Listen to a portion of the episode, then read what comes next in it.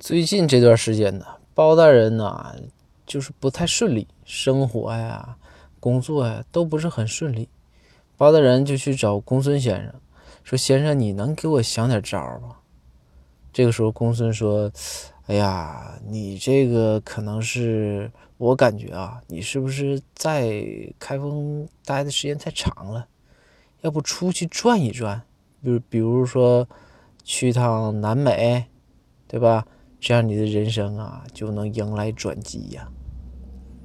包大人说：“啊，这样啊，说是怎样的转机呢？”然后公孙先生就说：“在欧洲转机。”